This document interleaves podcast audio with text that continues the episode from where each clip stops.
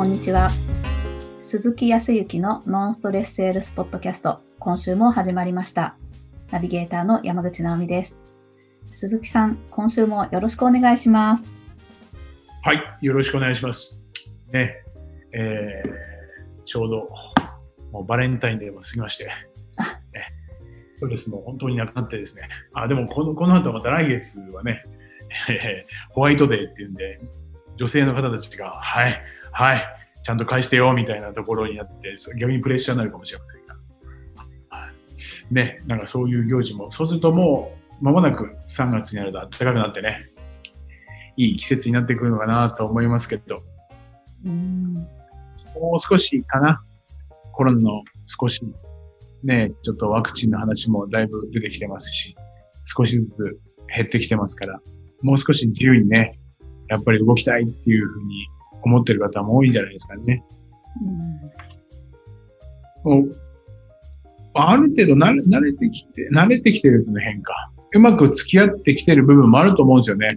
ちょっとやっぱり、えっ、と、国だと、国の方からの指示があると、ちょっとでもいいから、皆さんやっぱり意識として自粛するから面白いね。ちょっとしたことで、えっ、と、この、えー2月に入ってからやっぱり減ってきますもんね。1月緊急事態宣言って言って。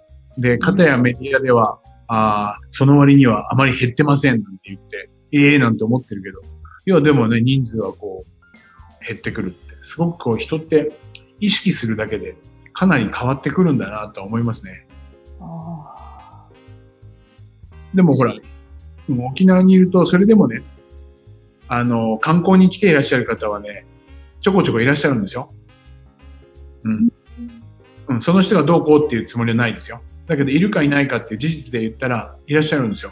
結構。ーうんレンタカーも、一番最初の頃のコロナの頃に比べたら来てますし。うんでも、やっぱり皆さんそれぞれの意識がね、まあ、その来ている人たちも意識はしてると思いますよ。人の意識って、こう、いろいろと数字をも変えるんだなっていうふうには思ってはいますけどね。だからもうちょっとかな、意識が、はい、継続でも無無理にすごく何っていうことではないと思いますけど、やっぱり意識することで少しずつ変わってくるのかなっていうふうには思っておりますよ。うん意識ですよ。ダイエットも意識だしね、僕もちょっと食べるのは、前回ちょっと肉の話しましたけど、肉食べたら太っかな、太るかなと思って、そんな太らないですね。まあ肉はあんま太らないかもしれないですけど、へーまあ確かに最近は食べ過ぎないっていうことは意識してますけどね。おーちょっとこう、意識をするだけでも少し。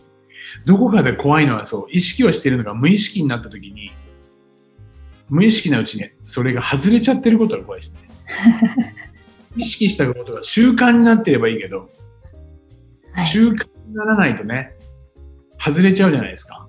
うんだから、やっぱちゃんと習慣になるまで意識し続けるっていうところかな。うん今のところ、はい体型の方も大丈夫ですってこう言っといくと意識が続くから言っといた方がいいかな。なるほど。そその割には戻りましたね、なんていうふうに言いますけど。そう、ままあ、意識するっていうところで、あの、今日ちょっとお話をしたいのは、あの、前回のね、あの、収録の後に、えー、直美さんが、あーちょっと質問でね、言っていただいたお話があったと思うんですが、どんなお話だったでしたっけ？あのー、それこそ前回は今するべきことと、するべきってちょっと強いかもしれない。えっ、と、今日することとしないことをもう決めちゃおうっていう。はい。で、まずはじゃあ聞き切るっていうようなお話があったんですけど、はい、はい。あの、聞き切るっていう判断材料、ライン？っていうのが、いやー、難しそうだなっていう、私はわからないなーなんて思ったんです。その、聞き切ったつもりなんだけど、まあ、上司の人から言わせると、例えば聞き切ってないなって言われるなとか、うん、うん。はい。その、聞き切るっていうところもう少しお伺いできたらななんて思って、なるほど。聞き切る。はい。そうですね。自分自身も中にはね、今聞いていらっしゃる方は、僕は聞き切ってますよっていう方もいらっしゃると思います。本当に聞き切れている人もいると思うし、うん聞き切れていると思っているけど、実は聞き切れていないっていう人もいると思うし、ね時にはあ、そこには全く自信がないですっていう方もいらっしゃると思うし、それぞれだと思うんですけど、えっ、と、僕の思う聞き切るっていうところはどういうところかっていうちょっとお話をさせてあげると、まあ、そんなことを言うとですね、うんと、ぜひ安心していただきたいと思うのは、上、おそうね、上司の人とかリーダーが、お前聞き切れてないねっていうふうに言っている人自体も聞き聞き切るって何かっていうふうに定義はなってないから。多分。どこまで聞いたら聞き切るかって、それは難しいと思うし。うん。それは何かって言ったら、相手からのリクエストが聞けてい、聞き切れていなかったのか。うん。そうね、えっ、と、4つの商品を欲しがって、欲しいと思っている人から、3つまでしか聞き切れなかったっていう聞き切れないなのか。うんうん。それは自分が喋りすぎちゃってね。本当は4つ目の言いたかったんだけど言えなかったみたいなお客さんが。っていうことで聞き切れなかったのか、っていうのはあるかもしれませんが、僕が言っている聞き切るっていうのはちょっと違う視点の聞き切るって言ったところなんですね。へえ。えっ、と、質問型のコミュニケーション、質問型営業と言って、えー僕の方でお伝えをさせていただいているところで、まあ、えー学んでいただいたり、書籍を読んで気づいていただいている方はいらっしゃると思うんですけど、えーほとんどのお営業の方、聞くって何を聞くかって言ったら、相手がどういうものが欲しいとかね、どういうことに困っているとか、ね、えー時には困っていないけど、どうしたいとか、うん。どういう形のものが欲しい、まあそう欲しいとかって言ったら、物とか形とか環境とか、そういうものは聞いてると思うんですよ。うんうん。うんあとはそうね、予算はどのぐらいでとか、ああ。うん。そこもき、そこもね、聞いていらっしゃると思うんですけどね。そこすらも聞ききれていないのには確かに問題課題はあるかもしれませんが、うん。僕が言いたいのはその状況的なもの。そうですね。えっ、と、通信機器で言ったら、仮にね、通信の関係の営業の方で言ったら、従業員にスマートフォンっていうものが欲しいんだよね。ああ、スマートフォンですね。何人従業員さんいらっしゃるんですか？まあ、ちっちゃい会社だから5人なんだよね。ああ、なるほど。他には何かありますか？まあ、そうなると、会社には今 Wi-Fi っていう環境がないから、その Wi-Fi の環境ってのを入れなきゃいけないと思うんだよね。そうですね。Wi-Fi の環境が必要になりますね。他には何かありますか？そう、昔ながらのコピー機を使っているから、まあできれば、えーコピー機が欲しいなっていうふうに思うのと、ああ、そうだ。それに合わせてやっぱりファックスだとかっていったところも必要だから、ファックス。まあこの4つぐらいかな。なるほど。他に何かありますか？そんなところかもしれないね。聞き切ったな。うんうん。もうないですもんね。はい。じゃあ、次回、えーこれをですね、踏まえて、ちょっと一旦見積もりを作ってきましてね、あの、どういう商品があるかっていうことと、うん社長がおっしゃるように、この4つの商品で満足していただけるように見積もり作ってきますので、次回よろしくお願いします。大半の方はこういう多分、ヒアリング、聞き切るっていうことで。まあ今聞き切ってますわね。相手ももうないよって言ってるんだから。で、質問型で言うのは、どういう聞き切るかって言ったら、今ま、今のところは同じなんだけど、うーんと、そうだな。少しね、深くしていきます。状況的な質問はしてるんだけど、それに少しね、その人の思いとか考えとかっていう感情的な質問をするっていうことをしてるね。うん。どどちらかというと、うんスマートフォンが欲しいんだよね。人数分ね。人数何人ですか ?5 人です。そうですか？じゃあ5つですね。でもそもそもなぜ全ての人にスマートフォンが必要だっていうふうに社長は思ってらっしゃるんですか？それはね、当然の、当然でしょうと。要は営業に行ってる人間が密に、えっ、ー、と、会社と連絡が取れ、在庫の確認であるとか、時には、えー、ちょっとしたミスとかクレームといったところも即対応しようっていったところで、今の時代はやっぱり一人に一台だなっていうふうに思うんだよね。あ、なるほど。ちゃんと営業マンと密にしたいっていうふうに思ってらっしゃるんですね。わかりました。うん、次に、えっ、ー、と、そうですね、Wi-Fi の環境といったところなんですけど、別にその Wi-Fi じゃなくても、あの、それぞれね、えっ、ー、と、携帯を持っていれば社内にっていうことじゃないとは思うんですけど、なんでまたそこまで、そういうふうに思ってらっしゃるんですか？まあ、お客さんいらっしゃった時とか、まあ、あとはそうだな、まあ、何よりもデータ、いろんなデータをこうお客様とやり取りをする中で、従業員もそうだけども、会社として、そういったものをきちっとお客様と密に、さっきはね、営業マンと密って言ったけ、言ってたけども、その先のお客様とも密にこう寄り添ってはあのいかないと、やっぱりいいサービスができないというふうに思っているから、まあそういったものも必要なんだよね。なるほど。そういうふうに思ってらっしゃるんですね。で、まあ、ファックスであるとかコピーといったところもそのように思ってらっしゃるんですね。まあ、これはちょっと割愛してね、聞いてる。なるほど。ということは、社長、今回私どもにご依頼をいただいたっていうこの通信関係の環境を通して、社長どうしたいっていうふうに思ってらっしゃるんですか？いや、それは従業員を通してだけども、お客様と密に、えーお話を聞けたりとか対応することによって、より私どもが持っているいい商品とかサービスっていうものを提供したいっていうような思いなんだよね。ま、それのためにちょっと今回は少しお金を使って、経費を使ってでも、まあ、通信機器を充実したいっていうふうに思ったんだよね。そういう思いで、今回選ばれたっていうことなんですね。他に何かそういうようなところで必要だとか、こういうふうにしたいとかって言ったところとかって何かあられます？いや、まあ今回はそういう、そのぐらいかな。わかりました。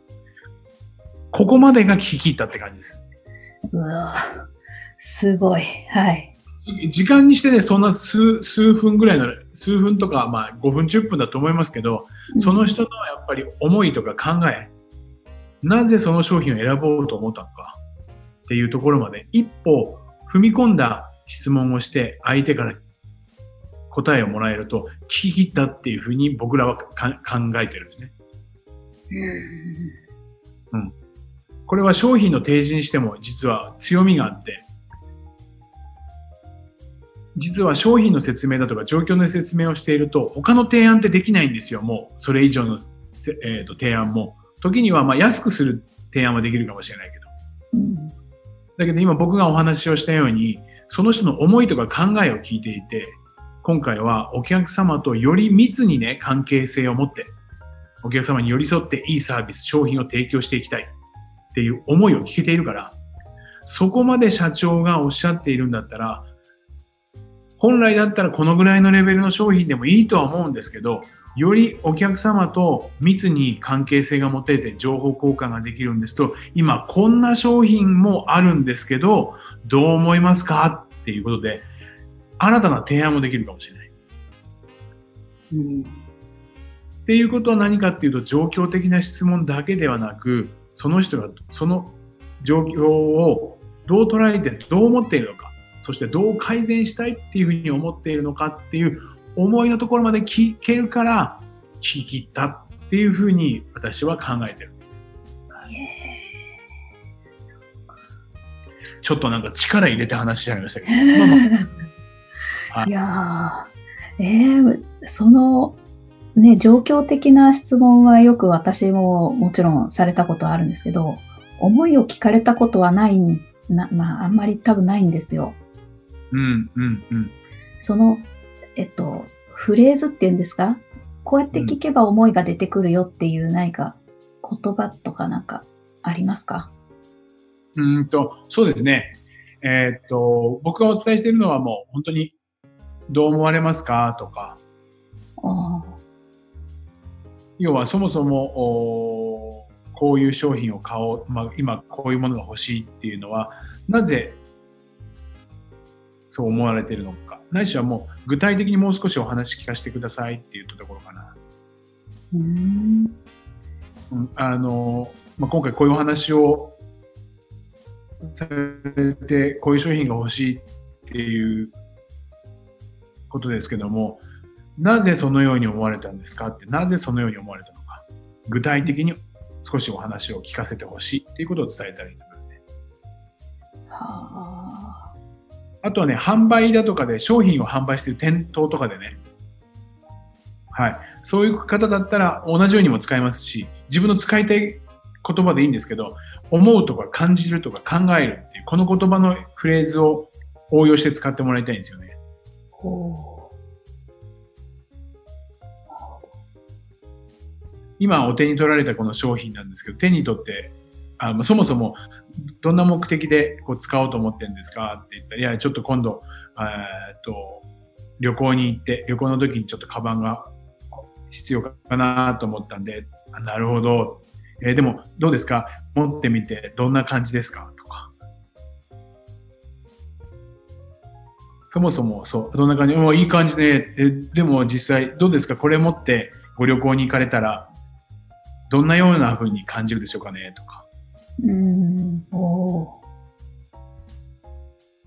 まあ、その間間にどこに旅行に行くのかとかって具体的な状況を聞かないといけないんだけどね。ーああ、そうです。か。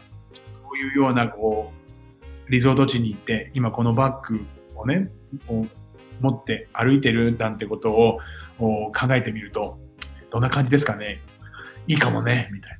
そうすると相手の欲求も明確になったりとかね、欲しいっていう風になったりとか。なるほど。感情的な部分を聞き切るっていうことですよね。ああ。いやー、ぜひ、どう、なぜそう思われるんですかっていうことと、具体的に聞かせてほしいですって。で、最後は他にはありませんかまで言って聞き切れば、そう、もう、もうそんなところかなっていうところ、うん聞き入れたら、でしたら、変な話、そうなってくると、もう説明説得じゃないです。相手の話を聞き切れたんだから、うん。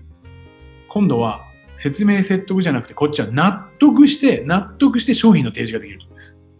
ほ説明説得じゃなくて、納得して、そこまで、直美さんが思っていらっしゃるんでしたら、お考えになってらっしゃるんでしたら、もうこの商品でいいと思いますよ。どう思います？って納得して話をしてあげれば、そうね。だったらもうこれね。でこれが一番円満な、今のクロージングね、いわゆるクロージングってやつです。ーおー、すごい。は聞き入れていたら説得でも説明でもないんです。こっちも納得できて提示ができるし、相手も納得して、はい。わすごい。人は、人はね、最後に人はね、思った通りに動きたいし、思った通りにしか動かないんですよ。うん。っていうこと客様も営業マンも思った通りにしたいわけですよね。だけど、唯一お互いが理解ができるのは、お互いのことを納得した時なんですよ。うん自分はこう思ってるけども、相手がこう思ってる。まあ、そうだよね。そういうことだよね。っていう納得した時に、人は思いが変わりますから。譲歩した。そうか、そうか、そうか。お互いが納得すればいいんですよ。おーお聞き切ったら、だったらもうこれでいいんじゃないかなと思うんですけど、どう思います？って言ったら、もうそうね。ってなるのが、これがお互いの納得ですから。うわもうなんか納得型営業できちゃいました。納得がね、青木先生にだあのちょっと挑戦してみるか、納得型。それは質問型だろうっていうことで終わっちゃうような気がする。ちょっとね、そう意識して意識して、ちょっとやってみていただければと思います。状況的なところでなくて、感情的なところを聞くっていうね。はい、ありがとうございます。ありがとうございます。はい。それでは最後にお知らせです。ノンストレスセールスポッドキャストでは皆様からのご質問をお待ちしております。セールスでのお悩み相談やこんな時どうするのなんていうご質問を鈴木さんにお答えいただきますので、皆様どしどしご質問ください。ポッドキャストの詳細をご覧いただきますと質問フォームが出てきますので、そちらからご質問をいただければと思います。それでは今週はここまでとなります。また来週お会いしましょう。鈴木さん、ありがとうございました。ありがとうございました。